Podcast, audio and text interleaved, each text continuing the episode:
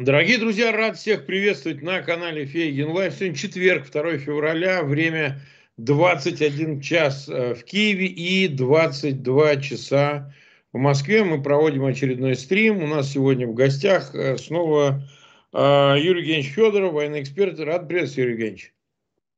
Здравствуйте, Марк Захарович. Всем добрый вечер. Да, ну вот, мы сегодня решили, знаете как, э, несколько обобщить э, в канун всякого рода значимых событий. Э, назвали эфир «Новая старая тактика», поговорить о том, как, в общем, за прошедший условный месяц изменилась и изменилась ли а, тактика, уже которую можно охарактеризовать, нового руководства специальной военной операции в лице генерала армии, главы генштаба Герасимова, сменившего на этом посту в этой так называемой специальной военной операции, ну, войне в Украине, генерала армии Суровикина. И, собственно, что можно уже констатировать в связи с этим? Потому что, знаете, а, Евгений, мы обсуждали, конечно, эти вопросы, вскользь касались, где-то подробно обсуждали, но вот эти удары, которые идут по э, Краматорску, вот почти два их, вот уже два было, да, до этого по Днепру и тогда это все уже при новом руководстве. То есть, как бы преемственность в ракетных обстрелах, называемый так, критической инфраструктуры точно продолжилась.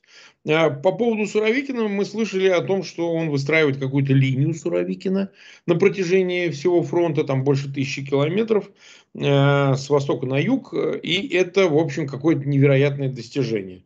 При нем были попытки э, значит, э, выйти к границам Донецкой области. Это были неуспешные попытки, долгие бои вокруг Бахмута, около Бахмута, потом они перекинулись к Солидару с известными последствиями потом, ну и при нем, собственно, оставлен был правый берег Днепра. В Америке, я напомню, его называют западным берегом Днепра, где находятся Херсон и другие населенные пункты. А, но, тем не менее, это представляет интерес еще и почему? Потому что разговоры о готовящемся большом наступлении, многие из экспертов сходятся о том, что оно будет на уже привычных участках Донецкой области, возможно, на юге что-то будет происходить. Не исключено, что в Запорожье, и никто не снимает э, перспективу того, что, э, возможно, с севера все-таки какая-то попытка будет предпринята. Тем не менее, вот после прошедшего месяца, мне кажется, нужно попытаться эти итоги предварительные подвести. Действительно ли появилось что-то совсем новое?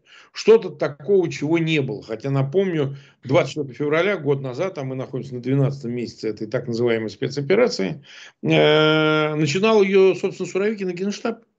Вот. А если уж по поводу ЧВК Вагнер мы много поговорили, но если будет время, вскользь коснемся, то по поводу в целом как бы планов Генштаба и, собственно, средств их реализации, я имею в виду самого Герасимова как руководителя теперь нынешнего этой операции. Ну, в общем, мне кажется, уместно поговорить было сегодня в четверг. Я приветствую всех зрителей, нас уже около 22 тысяч человек, э, чуть больше. Эм, поставили лайки, те, кто мог, там уже больше пяти, по-моему, тысяч, я вот загораживать не вижу. Но в любом случае прошу тех, кто присоединяется к нам, обязательно сразу ссылки на этот эфир размещайте в своих аккаунтах в социальных сетях, группах, но обязательно ставьте лайки. Это сильно помогает нам попадать в рекомендованные эфиры. И обязательно же подписывайтесь на канал Фейгин Live. Ну так вот, э, вам слово, Евгеньевич, как бы вы это все оценили, если в целом ну и потом тогда поговорим о деталях и всем, что является их производными, там, поставка вооружений, будущие поступления и так далее. Вы перечислили массу раз, самых разных вопросов, но давайте попробуем начать по порядку. Значит, э, первый, что я, первое, что я хотел бы сказать, это то, что э, было бы, наверное, э, неверно или не совсем верно Э, говорить о том, что вот э, был какой-то, э, была какая-то стратегия или тактика Суровикина, до этого что-то другое было, кто-то, вот менялись руководители или командующие теми или иными участками, потом командующие уже всей операцией. Как мне представляется, с самого начала и вот до последнего дня – Э, руководили операцией в общем, э, в общем все-таки в генеральном штабе. Это особенно ясно было до того, как был назначен генерал Суровикин командовать всей этой специальной, в кавычках, военной операцией. И вот почему. Значит, было об этом много писали, было четыре группировки войск. Центр, запад, центр, восток и юг.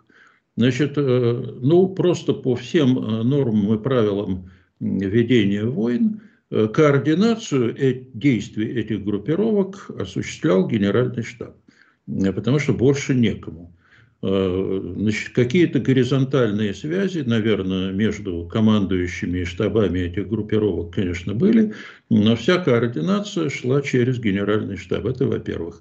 Во-вторых, именно в генеральном штабе утверждали, оценивали, утверждали, корректировали э, планы действий э, каждой из этих четырех группировок. Занимались этим, как я понимаю, скорее всего, кто-то из, э, ну, на, э, так сказать, повседневном уровне, кто-то из заместителей Герасимова, а принципиальное решение по действиям войск все-таки принимал Герасимов. То есть с самого начала операция развивалась, шла по тем планам, указаниям, директивам, которые все-таки спускались сверху из генерального штаба, ну, просто потому что иначе воевать невозможно нельзя, э, ну это что-то, наверное, напоминало бы какие-то средневековые войны, а в общем в современных условиях вся координация действий вот этих четырех группировок, все это задача и функция генерального штаба. Появление Суровикина, я бы сказал, эм, ну, осложнило всю эту схему командования, э, тем более, ну, потому что было не совсем ясно, Э, какие конкретно полномочия имеет э, командующий специальной военной операцией. Э, ну, по всем предположениям, которые могут быть сделаны, хотя об этом точно знают достаточно ограниченное количество людей, но можно предположить, что Суровикин отвечал, конечно, за действия всех вот этих четырех группировок, на которых я говорил, но э, все его контакты с э, ведомствами, э, с вед... другими ведомствами, ну, гражданскими, с военными округами и так далее, все они все равно проходили через генеральный штаб, а действия, планы и планы операций, планы действий все равно утверждал генеральный штаб. Э, все равно он следил за тем, что происходит на поле боя, э, все равно именно Герасимов э, в конечном итоге, ну, в конечном итоге, конечно, Путин принимал все принципиальные решения, в том числе и по нанесению ударов ракетами по тем или иным целям на территории Украины, но вот непосредственно Э, координацию действий самого Суровикина и, э, так сказать, надзор за ним осуществлял, конечно, генеральный штаб и э, лично, лично Герасимов. При этом, если говорить о каком-то вкладе самого Суровикина в военные действия, в руководство военными действиями, но об этом судить можно лишь по каким-то косвенным признакам, я думаю, что он мог быть автором вот этой идеи вымораживания Украины, в кавычках вымораживания, то есть уничтожения э, критической инфраструктуры, прежде всего энергетической. Э, он, видимо, ну так, судя по откликам и по разного рода информации, появлявшейся в прессе, и в телеграм-каналах он был большим поклонником, ну, наверное, до сих пор остается Э, поклонником вот этой доктрины Дуэ, э, то есть воздушной войны, э, но у него, в общем, ничего не получилось. И, видимо, это было одним из, одной из причин того, что его отстранили от командования и оставили, ну, и он как командующий воздушно-космическими силами, он отвечает за, сейчас за действия авиации и за ракетные удары. Э, в качестве заместителя Герасимова. То есть его функции гораздо, эм, гораздо ну, сильно очень сужены. Теперь, что касается линии Суровикина, тут вообще не совсем понятно. Линию, такую, такую оборонную линию, ну как линию Мажино, понимаете, или там э, в Советском Союзе была некая линия Сталина, э, которую пытались построить э, перед началом Второй мировой войны. Э, это, это оборонительная тактика, да? это оборонительная стратегия. Ну зачем строить оборонные сооружения, оборонительные сооружения, если вы планируете наступать? Значит, вы исходите из того, что нужно защищать завоеванное, не давать вооруженным силам Украины все это забрать назад. Э, ну, видимо, это тоже был одной из, было одной из причин, почему его понизили. Потому как Путин требует победы. Ну, хотя бы э, какой-то минимальной победы. Об этом э, очень много аналитиков и специалистов говорят, и людей, близких к военному руководству Украины. В общем, это все очень, скорее всего, так оно и есть. Теперь назначение Герасимова – да, оно, э, что оно принесло? Первое – это упрощение, некоторое упрощение бюрократической схемы принятия решений, управления войсками. Ну, как командующий э, операцией и как начальник генерального штаба, ну, Герасимов может э, сам себе санкционировать достаточно большое количество тех или иных действий, тех или иных решений, операций и так далее.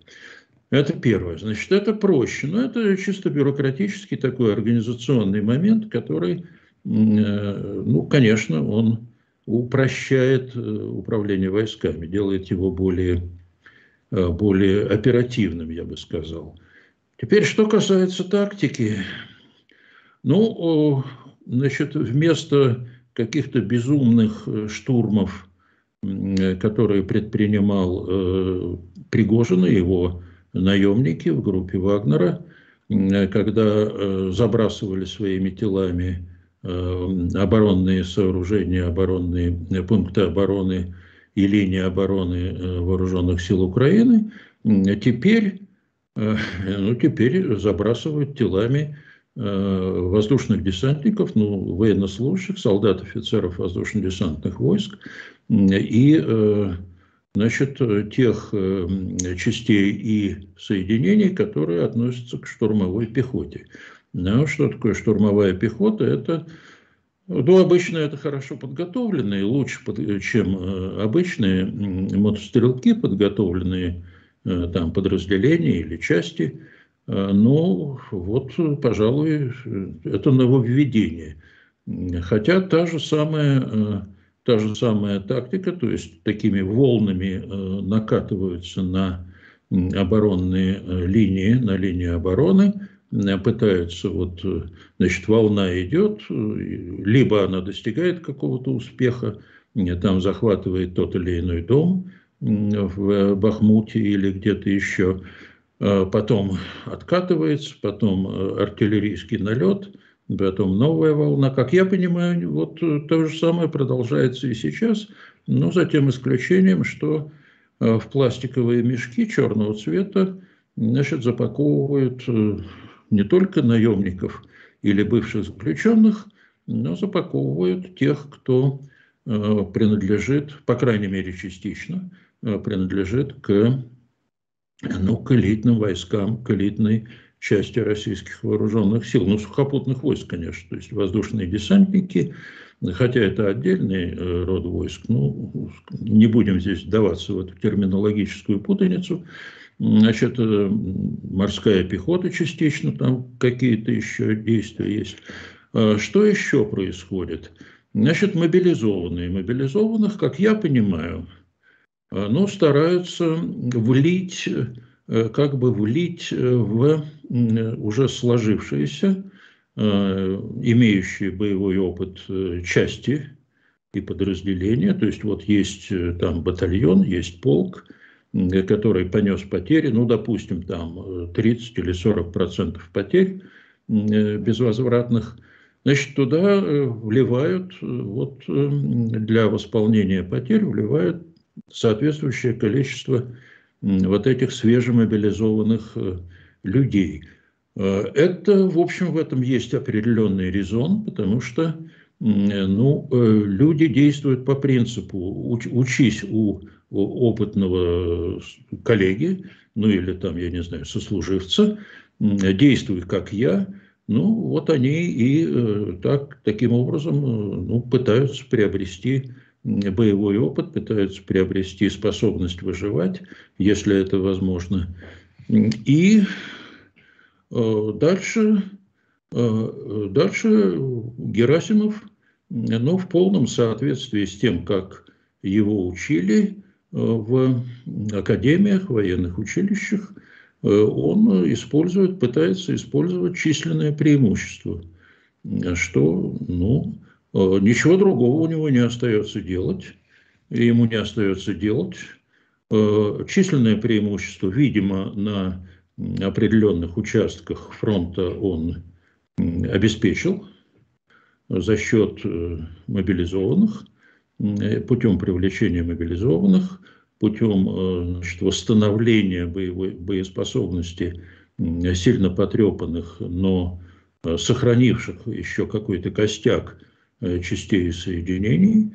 И ну, то, что сегодня, ну, об этом говорят все источники в Украине, значит, примерно 320-325 тысяч российских войск, из которых, как я понимаю, э, значительная часть, может быть, половина, это свежемобилизованные или мобилизованные, уж не знаю, как их назвать, э, которые имеют какую-то боевую подготовку, да, конечно, как человек, э, ну, скажем так, здравомыслящий, Герасимов, конечно, понимает, что нужно обеспечить максимальную боевую подготовку вот этих мобилизованных солдат.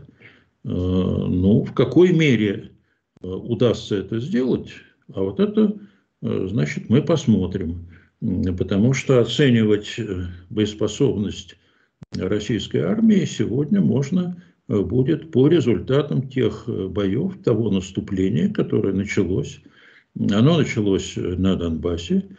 И вот, собственно, Э, никаких принципиальных нововведений, тактических, в общем, я, честно говоря, не вижу.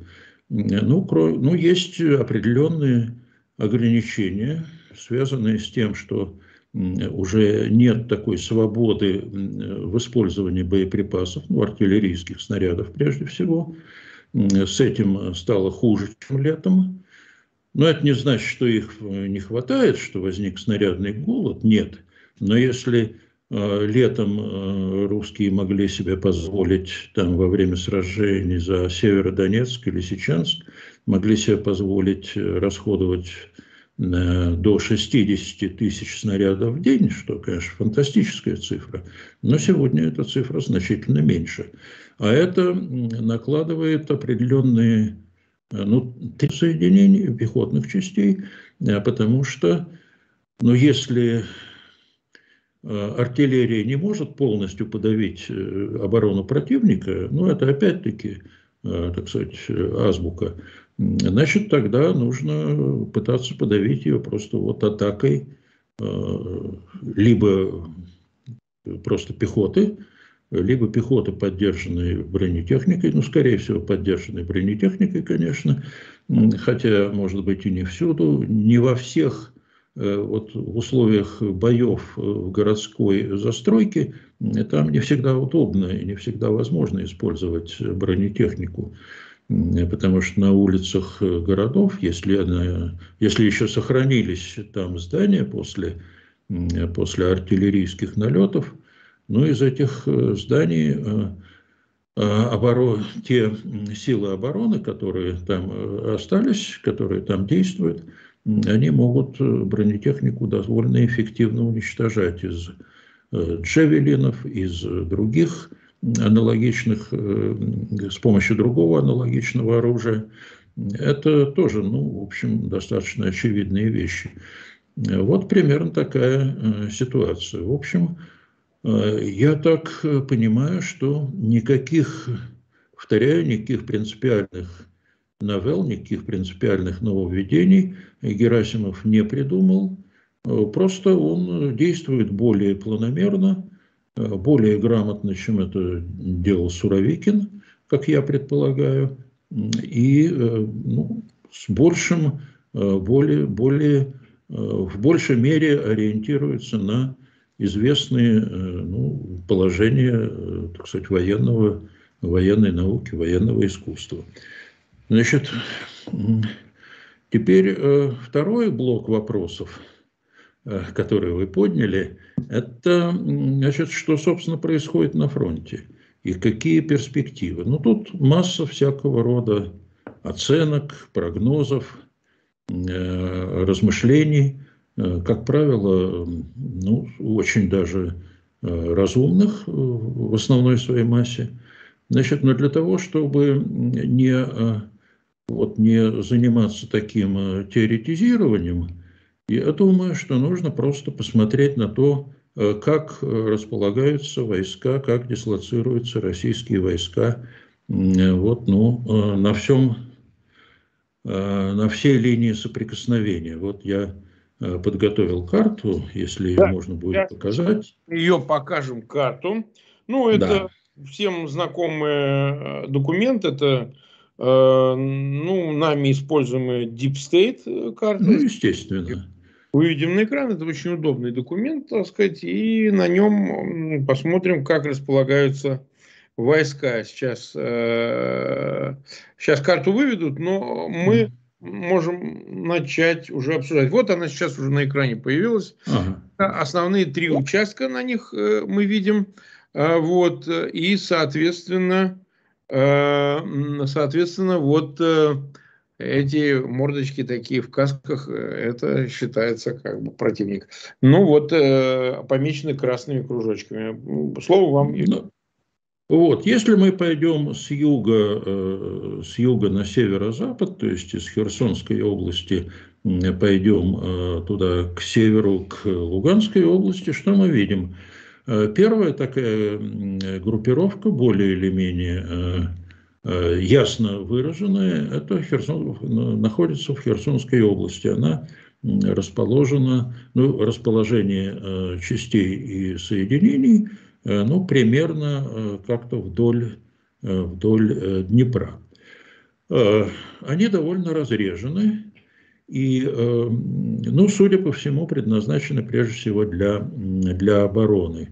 Хотя, честно говоря, я не очень понимаю, Э, как и для чего, как, как можно э, действовать э, в обороне на этом участке, потому что враждующие стороны противников разделяет река Днепр, форсировать которую ни та, ни другая сторона, как я понимаю, не собирается. Это удовольствие ниже среднего, это очень тяжелая операция – Поэтому, э, ну, видимо, э, какие-то, какой-то резон э, в российском генеральном штабе видят в том, чтобы держать там определенные, определенное количество войск. Идем дальше. Значит, Запорожская область. Вот тут, да. тут уже интересней. Тут интереснее мы видим такое сгущение вот этих значит, фигурок в касках – их там довольно много, так, э, по моим э, подсчетам, порядка 9 э, или 10 вот этих фигурок, которые обозначают либо полки, либо бригады. Для чего они тут расположены? Ну, тут ответ может быть двоякий, тут не совсем понятно.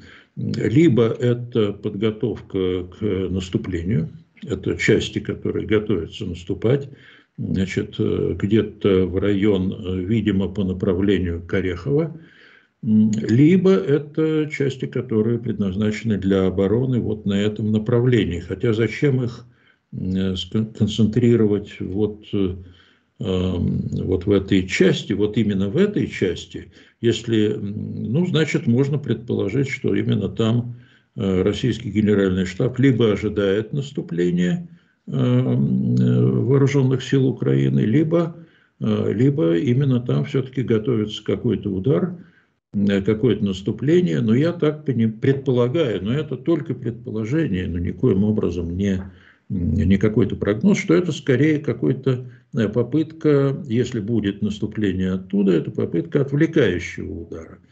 Но для того, чтобы э, либо угрозой такого, э, такого удара, значит, связать в этом районе определенное количество э, частей соединений вооруженных сил Украины. Это Э, значит, ну, нормальная такая, более или менее понятная, понятный замысел.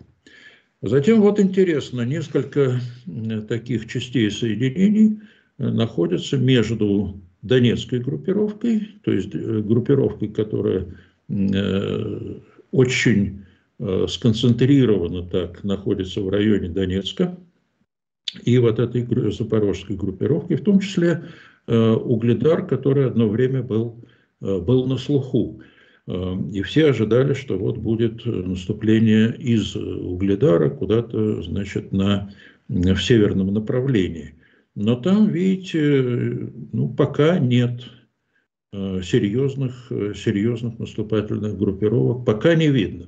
Я повторяю пока, потому что эта картина вот на сегодняшний день, а через неделю она может измениться – Э, и измениться очень сильно, а может и не изменится. Но вот э, на сегодняшний день она вот такая. И э, исходя из этого мы можем эм, какие-то выводы делать. Значит, затем три группировки, где концентрируется, я так понимаю, основная часть развернутых, ну, по крайней мере, половина, а может быть и чуть больше, развернутых в Украине российских войск. Это Э, значит, Донецк и вокруг Донецка, затем Бахмут и район вокруг Бахмута, и затем это район, где очень высокая концентрация, э, концентрация частей соединения российской армии, это район Кременной.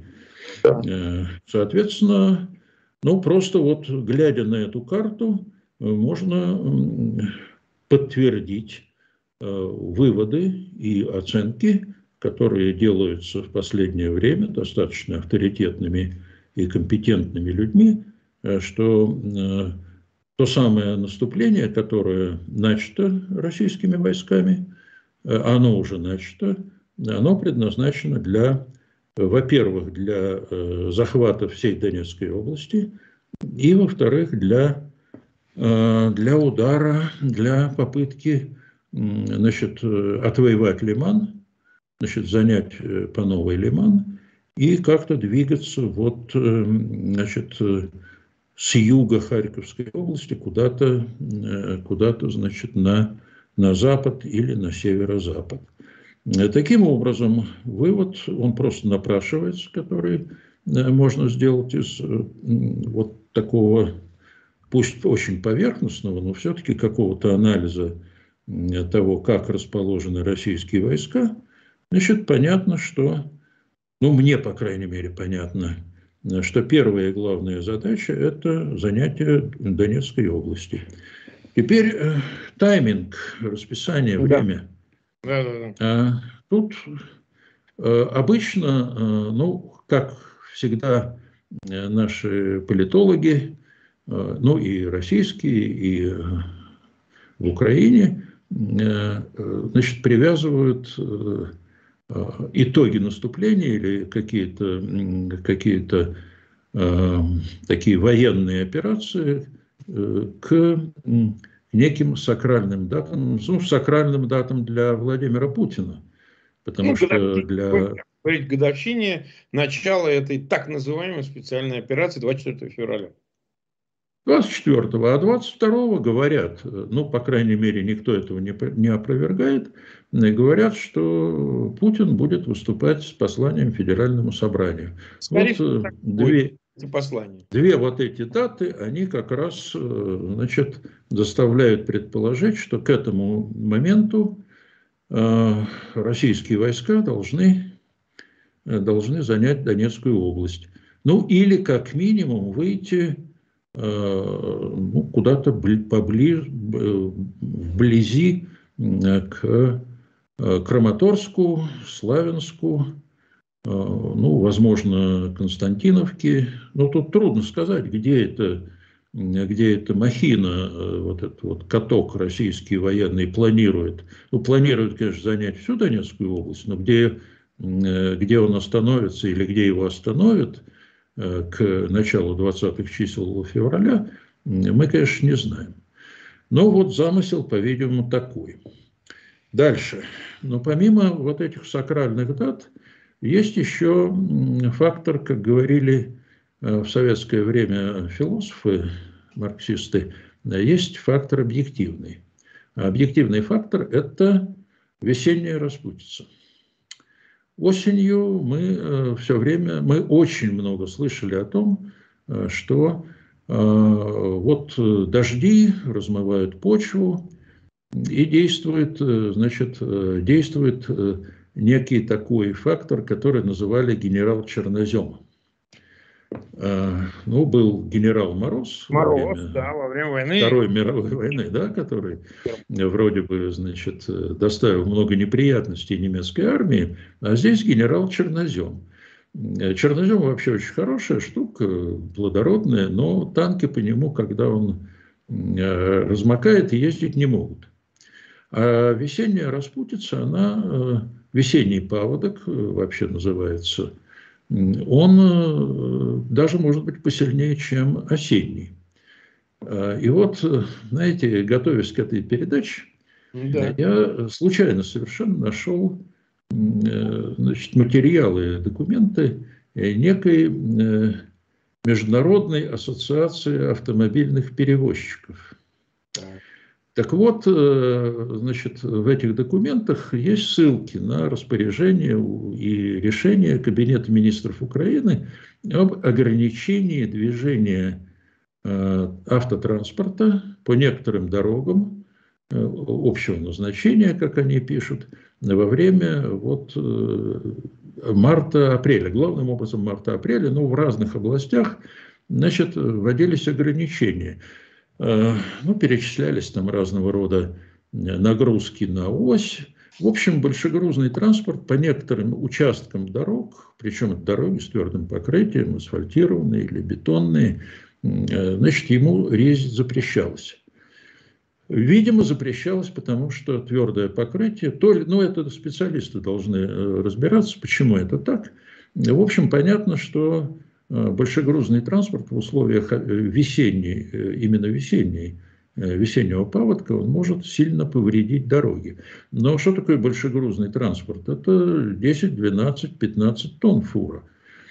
А, ну так я предполагаю. А танк весит в 4 раза больше. Где-то Значит, да. Вот да. этот трейлер, который везет танк, я уж не говорю, если танк сам едет по дороге с твердым покрытием и гусеницами, значит, весь асфальт э, превращает в какие-то обломки и крошку. Значит, э, вот этот весенний паводок, он э, примерно на месяц, а может быть и на полтора, на 4-5 недель может затормозить ход военных действий. Соответственно, что получается, если мы посмотрим вот на этот климатический фактор? Это объективный фактор. Тут Э, ни генерал Герасимов, э, ни никто еще отменить это дело не могут. Э, ну, Господь Бог так распорядился. Таким образом, если российские войска не выходят на границу Донецкой области, как им повелел Владимир Путин, значит, тогда до, до середины апреля неизбежно интенсивность военных действий серьезно снижается. И тогда мы видим, будем э, следить за тем, как э, будет развиваться ситуация уже э, во второй половине весны и в начале лета. А к этому времени, опять же, вот тут есть вот этот самый тайминг,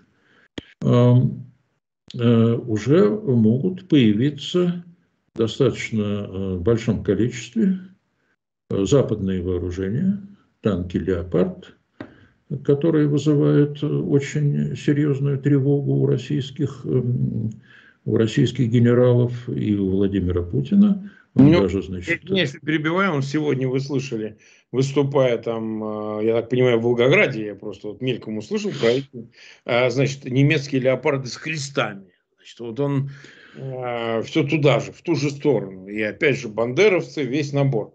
А, значит, сейчас это истерика в идеологическую плоскость перешла, вы заметили, да? То есть сжечь их нечем, mm-hmm. мы будем сжечь и платить деньги. И Песков это же также подвыл про то, что, ой, да это так легко, ну ты иди, вон, возьми гранатометик, поди его сожги, этот танчик. А, значит, сам. Будет интересно на тебя посмотреть. А вот мне кажется, вот сейчас какой-то дрейф пошел в сторону, что же вы, звери, делаете. Вот приблизительно такой. Мы знаем, что ничего сделать с ними, с вашими леопардами не сможем, поскольку ну, это как Мерседес и Запорожец. Да, немецкий танк и танк российский. Ну, что же вы делаете? Да, звери вы, звери, наследники Гитлера. Вот я не знаю, я вот это поймал такое ощущение, не знаю, насколько оно э, верное. Вот, э, что как-то уже понимание того, что ничего хорошим эти 300, как вы в прошлой программе сказали, броня, 320, да, по вашей оценке этих танков, все вместе, и Абрамсы, и Леопарды, и, значит, э, британские танки – ну и что вы будете с ними делать? Как вы их собираете уничтожать? Ну, хороший вопрос же, да? Их же не было до этого таких танков. Их же не было. Не было.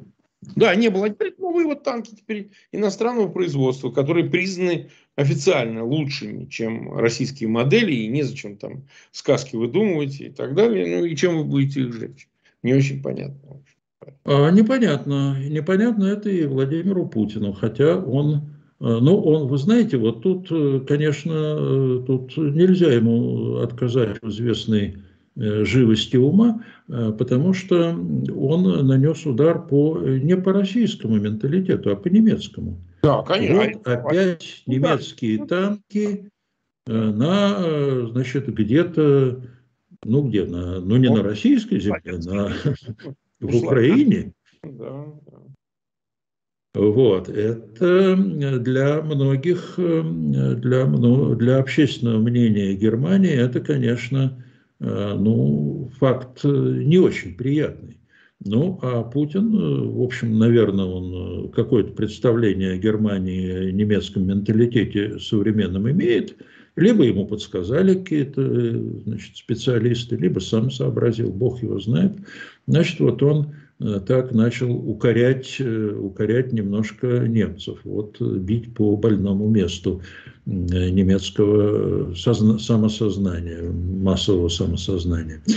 Ну ладно, это, это все идеология, в которой хорошо разбираются идеологи, бог с ними. Значит, что он еще сказал, Владимир Путин? Он сказал, что мы найдем, чем ответить. Ну, да, хорошо, может искать, чем ответить. Ну, вот они а ответили там э, вот э, какую-то телегу на колесах э, Рогозин, если вы видел, какой-то маркер, шмаркер, который, честно говоря, даже он по виду, я не очень представляю, что это и как это. Вот это все, что они у них есть, видимо. ну знаю. да. Ну, в общем, поживем увидим. Думаю, что ответить ничем в серьезном, вот уже это будет вторая половина весны, это будет там тепло, э, начнут цвести э, какие-то травы и прочее, и прочее. Все будет, конечно, очень хорошо, но только война разгорится с новой силой. А, и вот тут как раз будут развиваться очень интересные события, потому что к этому времени, если все пойдет хорошо, ну, что такое хорошо и что такое плохо, это вопрос, мы можем чуть позже на эту тему остановиться, об этом поговорить. Значит, если все пойдет э, нормально для Украины, ну тогда, тогда ВСУ может э, реализовать уже свой замысел наступления. Но до этого, до этого нужно выдержать, э, выдержать наступление российских войск. И вот тут, конечно, в Украине э, ну, понятная совершенно и вполне обоснованная тревога, озабоченность и э, руководство э, и командование вооруженных сил Украины, и политическое руководство страны совсем на то основанием говорят, что Украину ждут тяжелые, тяжелые испытания, что понятно. Понятно, что в России 500 тысяч, ну, так или иначе, готовых к, к сражениям вот личного состава, это солдаты и офицеры. Это очень серьезный фактор, сбрасывать его со счетов ну никоим образом невозможно.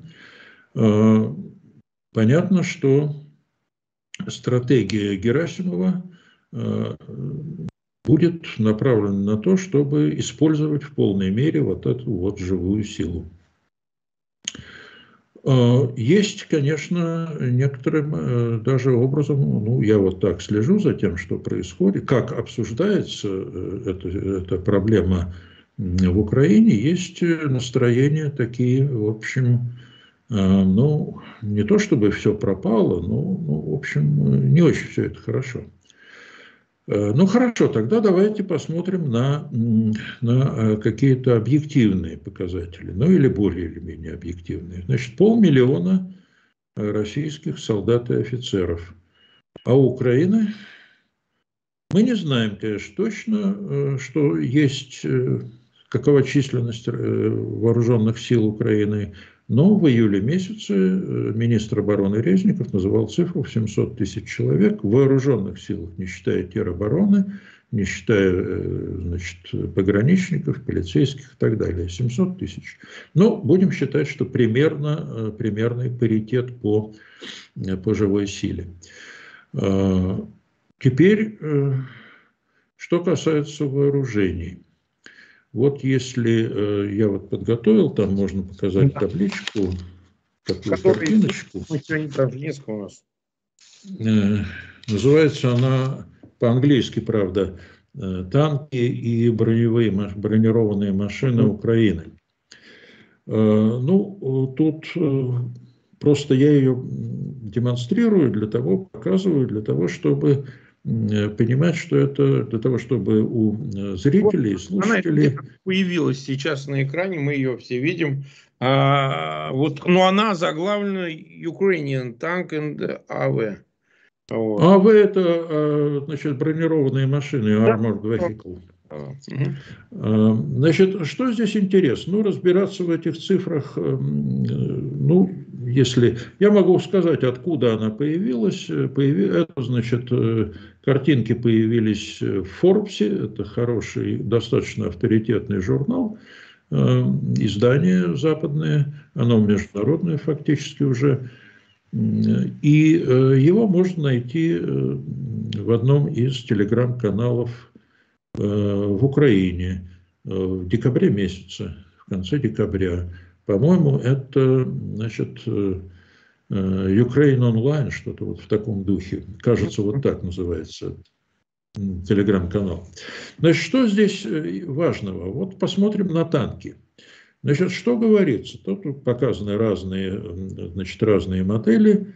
Э, вот до начала войны, на февраль 22 года, в Украине было почти 900 танков в боевых частях. Это речь идет о боевых частях.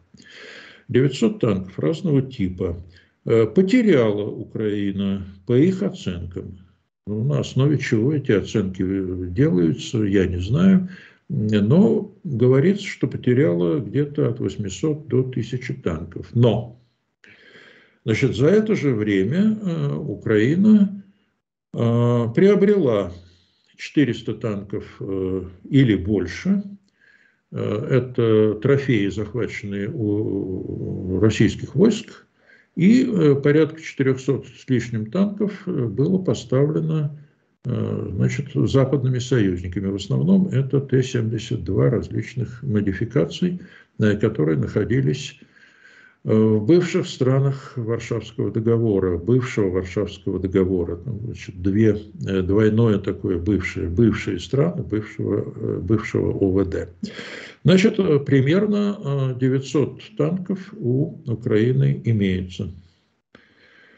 Угу. То есть примерно столько же, сколько было до начала войны. У России, ну, повторяю, здесь на этой картинке этого нет, но есть аналогичная картинка, где показаны э, российские танки э, и бронемашины.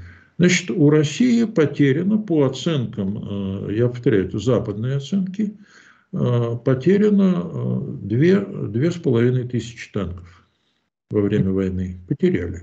Если Украина... в два раза больше. В два раза больше, да. Но Естественно, у России было много этих танков э, за Уралом, которые там хранились на открытом воздухе в основном.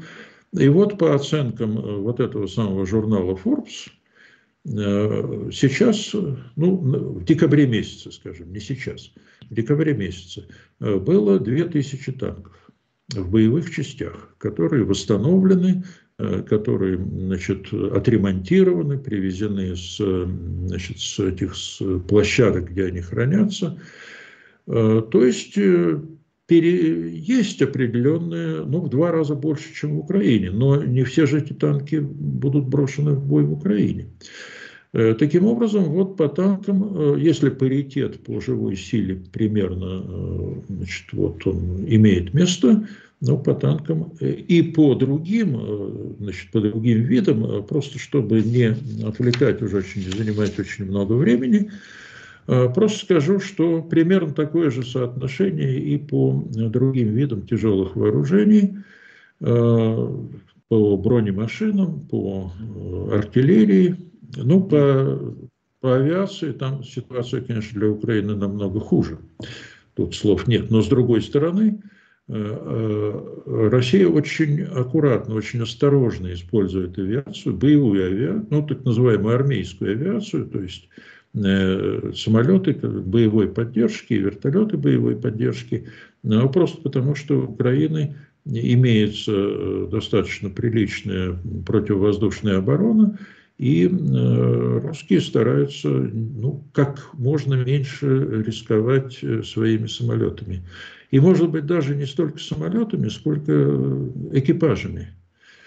Э, то есть э, летчиками, которые имеют достаточную квалификацию для ведения воздушного боя. Но об этом э, много уже говорилось, я просто хочу упомянуть об этом значит, обстоятельстве. Э, еще один момент, который мы должны иметь в виду, когда разбираемся относительно, разбираемся в перспективах, это появление у Украины новых вооружений, которые называются э, по-английски Ground Launched Small Diameter Bomb. Значит, э, бомба, запускаемая с Земли маленького диаметра. Вот я фотографию этой бомбы да, тоже приготовил. Можно ну, это показать ее? Ракету. Бомбу мы привыкли, ну, хотя они разные формы имеют, ну вот э, сейчас мы ее уже показываем в эфире. Она уже есть. Вот, это, значит, ну тут все понятно, да, к этой бомбе приделан ракетный двигатель, и э, в процессе полета, когда ее выстреливают из Хаймерса, она, э, значит, там раскрываются вот такие крылышки. Вот на этой фотографии э, все это прекрасно видно, и даже рассказывать не нужно. И вот эта бомба, э, значит, когда эти крылышки раскрываются, она просто летит и планирует. Вот такой планирующий полет. А на какой расстоянии? И летит на, какой расстоянии? на расстояние 100 миль. Это, тысяч, это 160 километров. 160, да. 160 километров, два раза дольше, в два раза значит, больше, чем э, те самые Э, Хаймер, ракеты, которыми стреляет Хаймерс, а запускает ее из Хаймерса, из вот этих э, значит, пусковых контейнеров, которые на Хаймерсе, значит, на, на пусковой установке установлены. Вот, Кстати, это такая вместо... земля-земля, вот тоже, ну, в каком смысле его можно назвать крылатой, поскольку крылышки-то расправляются после выстрела. Ну да, ну вот она так. Крылатая ракета тебе, вот тебе, пожалуйста. Вот такая, такое любопытное оружие. Э, действительно интересно, потому что точность очень высокая, где-то там порядка там, э, ну, одного-двух метров, так называют, ну, может быть, чуть больше. Разный вид э, боевой части, может быть фугасная, может быть противопехотная, а может быть бронебойная. Значит, вот есть такой, нашел я, правда, ну, за что купил, зато продаю, но, в общем, в достаточно авторитетном источнике нашел э, такую значит, такие данные, что она пробивает ну, почти метр 90 сантиметров железобетона, если это бронебойная такая значит, боевая часть. Вероятнее всего, там используется сердечник из объединенного урана – объединенный уран – это металл, который в два раза тяжелее, чем золото, например. Ну вот, чтобы было понятно. То есть, если его выталкивает взрывной волной, ну, он, вот такой сердечник может наделать много разных интересных э, дел. И вот э, последняя картинка – это э, зоны поражения вот этими самыми Э, бомбами, запускаемыми с Земли. Вот тут видно, э, я так, э, значит, тоже нашел, сегодня нашел эту картинку, видно, что если... А видимо, Мы ее сейчас, сейчас зрители ее видят, эту картинку. Ага. Значит, понятно, что вот зона поражения российских Э, командных центров, складских э, всякого рода складов, э, хранилищ оружия, там, транспортных узлов и так далее, узлов развязок транспортных коммуникаций, ну, всего того, что требуется поражать в оперативном тылу противника, она расширяется и расширяется довольно сильно.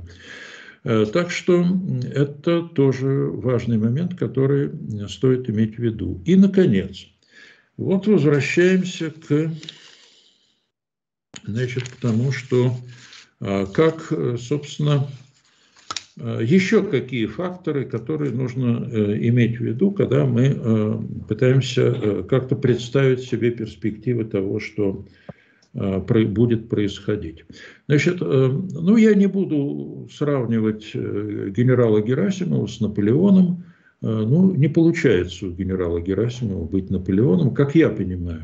Но ничего в его биографии, кроме того, что его считают автором доктрины Герасимова, это значит, доктрина гибридной войны, которая, кстати, принадлежит вовсе не Герасимову, ну так просто да. для отвлечения. А вот, э, да, хотите расскажу? Давай. Значит, э, в конце 60-х годов в Аргентине э, была опубликована книга, написанная русским иммигрантом Борисом Мейснером. Он да. военный, и он написал книжку под названием «Мятеж война». Вот такое название странное немножко, но тем не менее.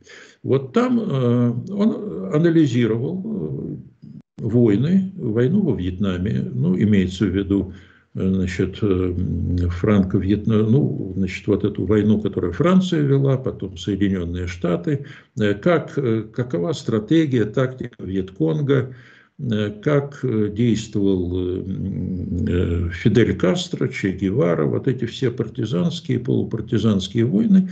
И, в общем, он значит, написал вот такую книгу, в которой и э, сформулировал э, концепцию войны нового поколения, которая будет представлять собой, он написано, правда, таким очень интересным языком, он там употребляет термин «воевание», например. Но ну, это он же явно из э, старорежимных, э, еще тех лет. Естественно, да, естественно. Ну вот это ну, просто иногда читать так не всегда привычные термины. Значит, вот, вот, в Аргентине, если вы помните, очень сильна была именно монархическое общество, они издавали «Наша страна», знаменитую «Наша да? страна», я очень хорошо их знал, когда состоял в НТС. И, так сказать, там э, Солоневичи, которые бежали вот, из, вот, вот. из э, советской страны, ну там странный поход был, они на санках перешли границу, бежали из лагеря. Ну такая странная ситуация. Их всю жизнь обвиняли в том, что им помогло НКВД сбежать, но тем не менее. Там были монархические группы очень крепкие в Аргентине именно, в Буэнос-Айресе, в других городах там и так далее, в Мендозе. Я, кстати, в Аргентине бывал. Вот. И я вам хочу сказать, что там очень были крепкие связи и крепкие, крепкие группы, вот именно монархические, которые уехали из Европы. А, с симпатиями на стороне Гитлера были, и такие группы тоже сильно взаимодействуют. Так что я извиняюсь, что я отвлекся, у него явно оздейские корни у этого Мейснера, и поэтому он об этом писал. Да, и, кстати говоря, вот продолжая вот то, о чем вы рассказывали, значит, белая иммиграция, военная в Парагвае составила основу армии парагвайской. И очень хорошо себя проявила в 30-х годах во время войны значит, Парагвая с Боливией, так называется да. война в Чако. Ну, бог с ним.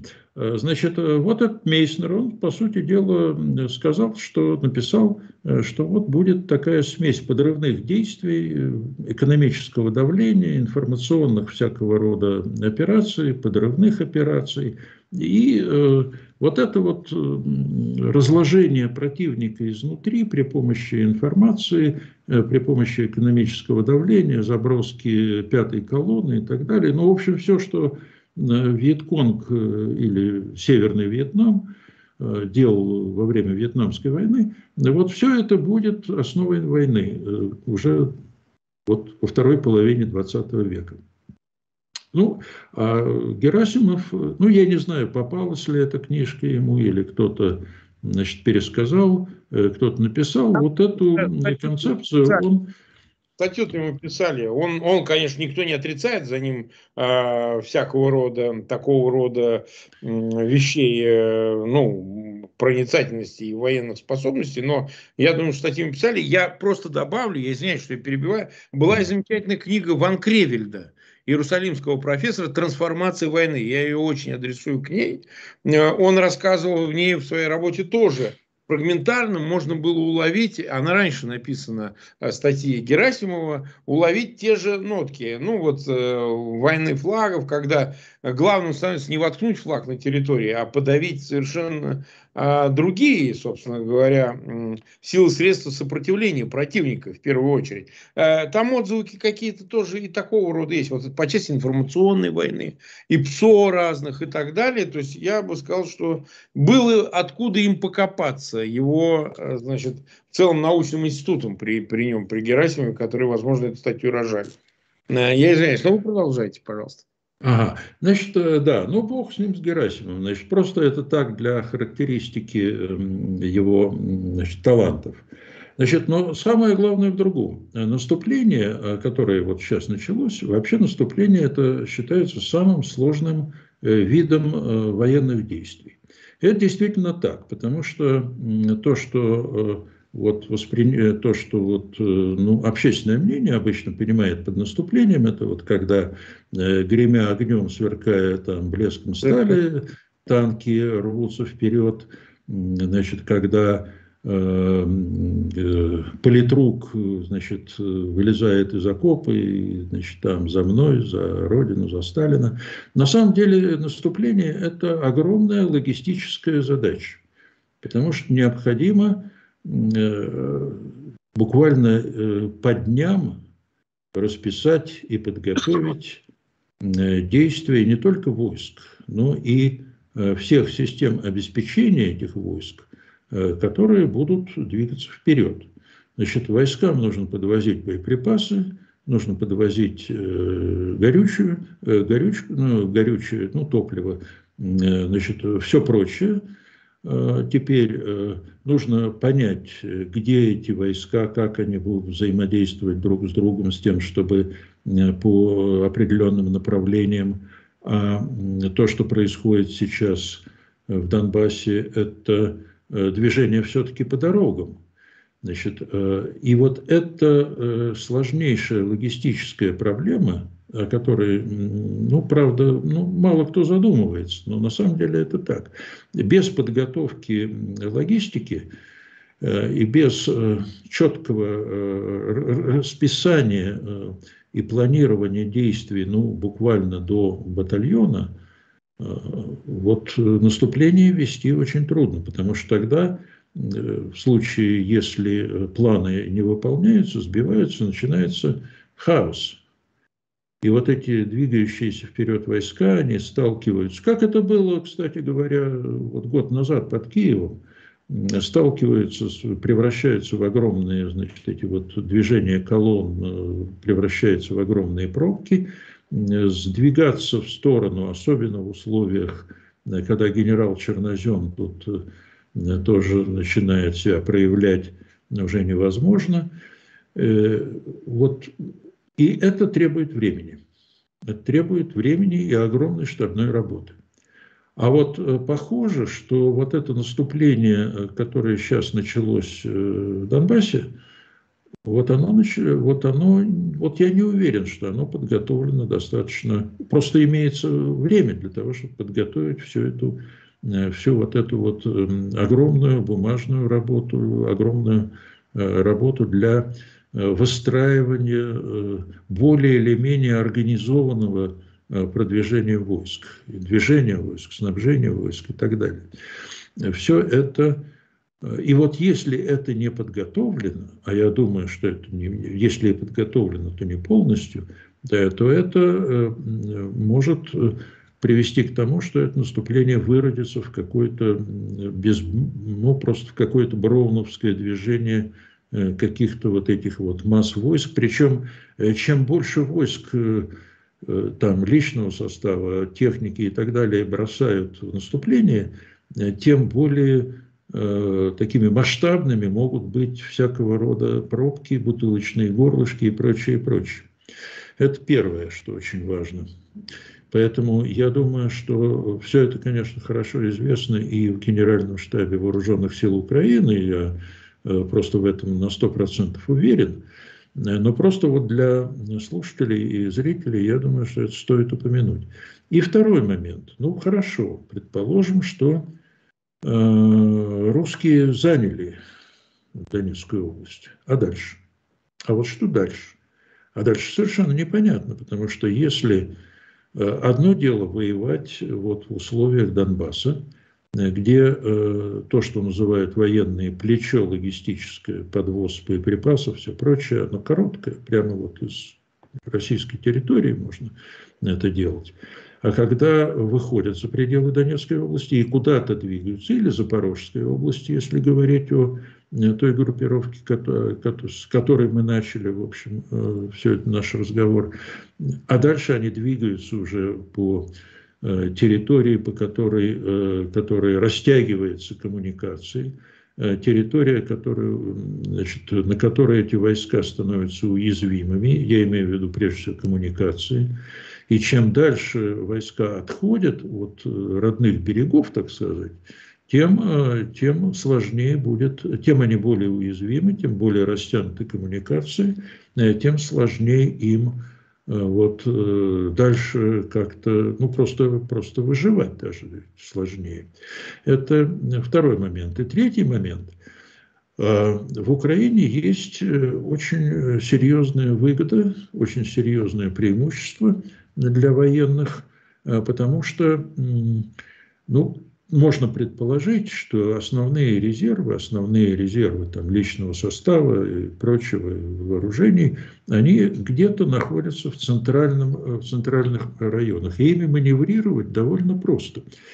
Ну, прежде всего, потому что, во-первых, расстояние меньше, потом, если у вас э, в центре вот какая-то есть группы резервные, резервные войска, значит, вы можете говорить, вот сегодня э, вот эта бригада едет э, там, допустим, э, вот к Краматорску, а завтра она возвращается, потом другая едет, ну, как звездочка такая, едет куда-то в Запорожскую область, там, в район Гуляй-Поля, допустим. А вот у русских там совершенно другое. Там, значит, перебрасывать войска с места на место нужно ну, практически вдоль линии фронта, вот такими хордами или по, по э, длине окружности.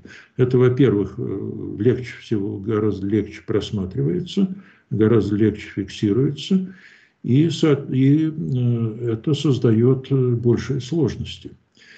Ну и последнее, что, что важно, ну, может быть, не последнее – Э, значит, э, разведка хорошая у Украины, лучше это, об этом все говорят. Потому что разведка пользуется э, данными, которые получают от, от союзников. А союзники ну, имеют достаточно хорошие технические средства, в том числе и технические средства для ведения разведки. И вот самое последнее, это где-то 25-30 тысяч военно значит, солдат и, видимо, младших командиров, подготовленных в Великобритании и в Европе. Ну, кое-кого готовят и в Соединенных Штатах. А, значит, 25-30 тысяч обученных и подготовленных по натовским стандартам солдат и офицеров – это ядро Э, ядро будущей, э, ну, уже сегодня, сегодняшней и той армии, которая э, создается в Украине, которая совершенствуется. Вот на этом, пожалуй, можно поставить точку. Хорошо, мы сегодня перебрали час пять минут, мы в эфире находимся, нас 82 371 человек смотрит, около 25 тысяч поставили лайки, я благодарю всех зрителей. А, прошу, конечно, ссылки на этот эфир размещать в своих аккаунтах в социальных сетях и группах. И обязательно подписываться на канал Фейгин Live для того, чтобы следить за обновлениями, теми эфирами, которые мы предполагаем э, анонсировать и, и проводить в ближайшие дни. А, у меня будет два объявления, потому что это важно. А, Алексей Арестович, он сейчас, э, сейчас не предполагается эфир в субботу, вот, он будет выходить теперь в субботу. А, ну, так сказать, у него какие-то обстоятельства изменились, все вопросы к нему, он пока не может выходить, э, во всяком случае, три раза в неделю, таково его решение, поэтому все вопросы к Алексею Николаевичу, что называется, поэтому я просто вижу, что в чате огромное количество вопросов в связи с этим, но анонс висит на субботу, как обычно, в 22 часа по Киеву, эфир с ним будет, но это будет такой еженедельник скорее, да, э, какие там обстоятельства меняются, это уже вопрос второй. И не забывайте, что мы э, анонсировали проведение акции 20 февраля в поддержку Михаила Саакашвили. Э, мы призываем в тех странах, особенно тех активистов, которые принимали участие в инициированной нами акции 4 января, которая прошла в начале этого года, снова принять участие в этой акции к 12 часам, начиная с 12 часов вашего времени, организуйтесь, выходите к э, парламентам и правительствам стран, в столицах, где вы э, находитесь в, в стран вашего россияне, стран проживания. Мы надеемся, что сейчас то давление, которое осуществляется на официальной Тбилиси, если кто следил, президент Зеленский э, дал характеристику потому что происходит вчера. Буквально сегодня Министерство иностранных дел Украины потребовало передать гражданина Саакашвили, гражданина Украины, Киеву. А вот, э, это давление будет нарастать, посмотрим, чем это кончится. В любом случае от вас, от наших зрителей, от наших э, сторонников Михаила Саакашвили зависит его судьба. Он в плохом положении, я на связи с руководством его партии ЕНД. Вот, и информация у меня есть. Есть что-то не для эфира, так что нам важно, чтобы э, те, кто нас смотрит, те, кто поддерживает Михаила Саакашвили, неважно, это грузинские общины, украинские общины, русские, которые там живут, те, кто являются сторонниками Михаила Саакашвили и, во всяком случае, сторонниками его освобождения, приняли участие в этой акции 20 февраля. Не забывайте об этом, мы будем до этой даты напоминать вам о подготовке этого публичного мероприятия. Ну что, а, Евгений, спасибо огромное, замечательный анализ. Э, э, я надеюсь, что мы в ближайшее время встретимся, продолжим этот разговор, но думаю, картина стала куда более ясна, надеюсь, и зрителям это тоже, тоже было полезно. Спасибо и всего доброго. Спасибо вам. Всегда рад с вами поговорить и увидеться. Дай, Евгений, дай.